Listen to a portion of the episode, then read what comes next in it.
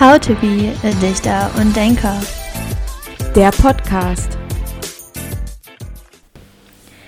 Hallo und herzlich willkommen zu einer neuen Folge von How to be a Dichter und Denker.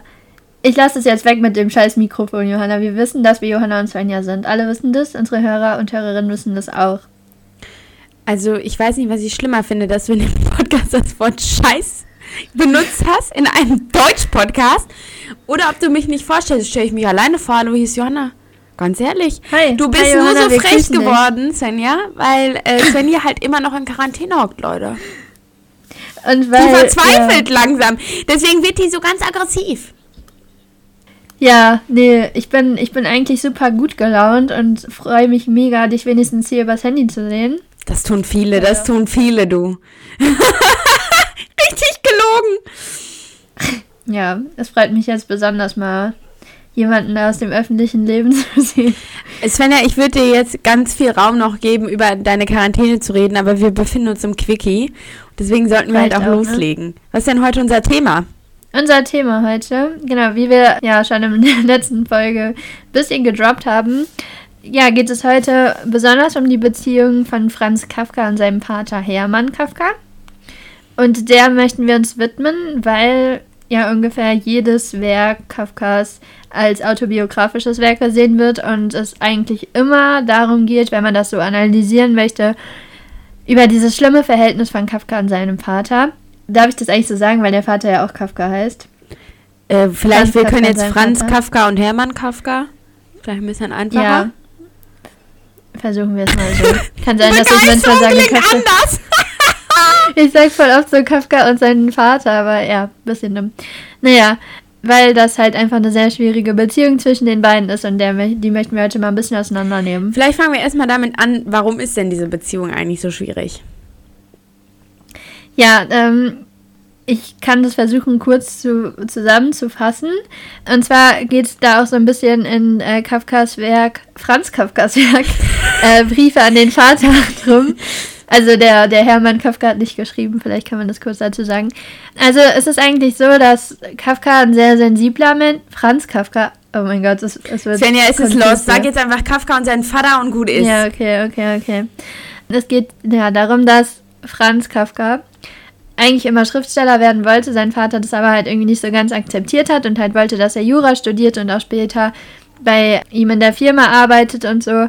Und der Franz Kafka ist halt sehr, sehr sensibel und zurückhaltend und der Hermann Kafka ist das komplette Gegenteil und ist eher so aufbrausend und stark und hat so ziemlich die Zügel in der, in, in der Hand und bestimmt quasi so das Leben des Sohnes vor. Und der Sohn ist davon sehr eingeschüchtert. Möchtest du etwas ergänzen? Ähm, ja, vielleicht können wir das jetzt mal ganz kurz zeitgeschichtlich einordnen. Die Familie Kafka lebt ja in Prag. Und die Lebt die da immer noch? Du hast gerade gesagt, die lebt in Prag. So. Okay. Familie Kafka lebte in Prag und naja, wir befinden uns in einer Zeit, wo ja 1918 die Monarchie abdankt und die Gesellschaft sich verändert.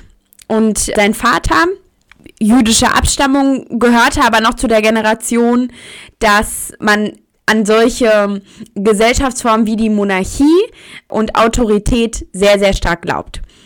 Dieser dementsprechend ist dieser Vater-Sohn-Konflikt beziehungsweise dieser Generationenkonflikt, den Sven ja gerade beschrieben hat, autoritärer Vater, freiheitsliebender und vielleicht so ein bisschen eigensinniger, vielleicht auch schüchterner Sohn, gar nicht so besonders oder außergewöhnlich bei Kafka und seinem Vater.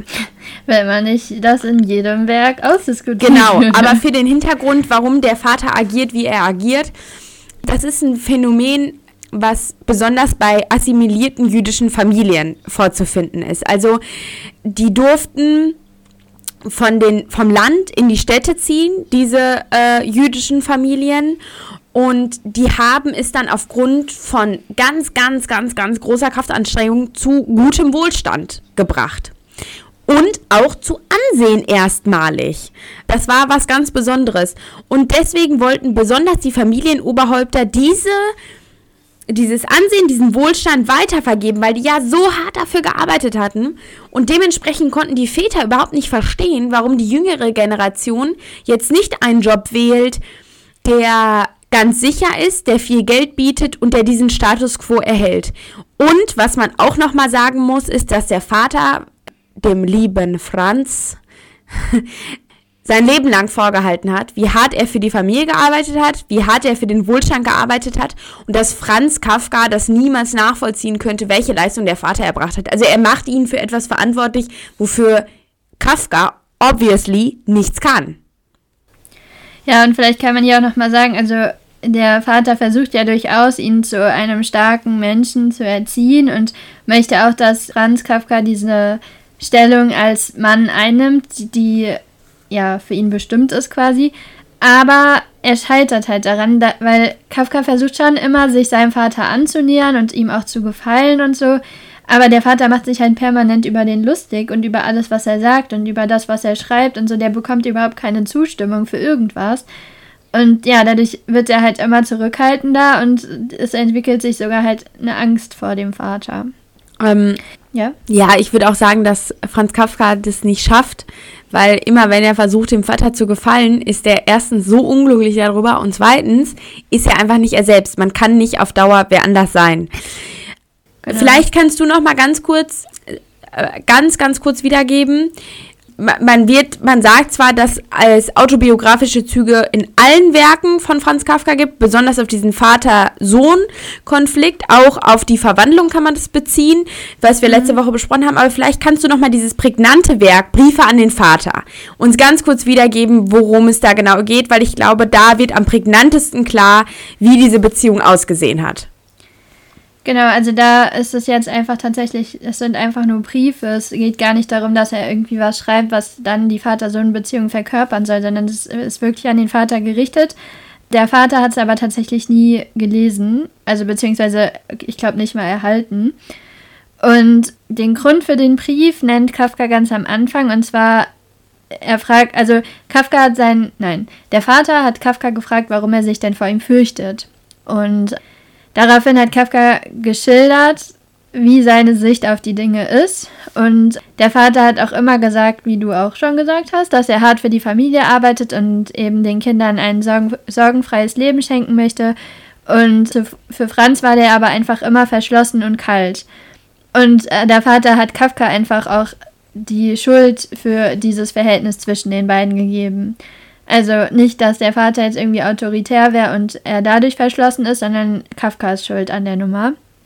Und Ziel des Briefes war es einfach, dass der Vater diese Schuldlosigkeit anerkennt. Also, also er sollte nicht unbedingt erkennen, dass Kafka jetzt irgendwas falsch gemacht hat oder dass der Vater irgendwas falsch gemacht hat, sondern einfach nur, dass Franz Kafka nicht alleine schuld an der Vater-Sohn-Beziehung ist. Und das wollte er in diesem Brief darlegen und erreichen hat den Brief dummerweise aber halt nie an seinen Vater geschickt. Ja, und das nochmal ganz kurz bezogen auf die Verwandlung. Also ich muss mal ganz, ganz, ganz kurz noch schnell was erklären. Wenn man autobiografisch schreibt, also besonders wenn man jetzt Autobiografien schreibt, Kafka hat ja nie den Anspruch bei zum Beispiel die Verwandlung der Prozess, den Anspruch gehabt, dass es ein Auto, seine Autobiografie ist, sondern er erzählt sein subjektives Wahrnehmen, sein Erlebnis in künstlerischer, literarischer Form und somit auch in Bildern. Diese Verwandlung in ein nutzloses, schutzloses Tier, was einer ähm, Autorität ausgesetzt ist, steht sinnbildlich für die Beziehung, die er zu seinem Vater hat. Er ist dieses Tier, was einer Autorität ausgesetzt ist, der er sich nicht aktiv gegenstellen kann, sondern bei der er trotzdem immer noch versucht, trotz aller Demütigung, der eben zu gefallen. Obwohl das, be ja, obwohl das bedeutet, dass er etwas macht, was ihn im Leben überhaupt nicht glücklich macht.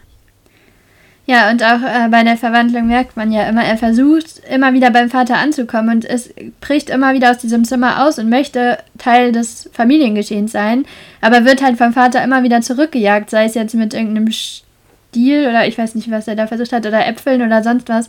Also er wird immer zurück in seine Zone gedrückt und hat überhaupt nicht die Möglichkeit, sich zu entfalten oder mit dem Vater zu kommunizieren. Deswegen autobiografisch. Ich würde sagen, jetzt haben wir mal in zehn Minuten einer der Urkonflikte der Menschheiten ausgepackt und an einem besonderen Beispiel ähm, der Familie Kafka.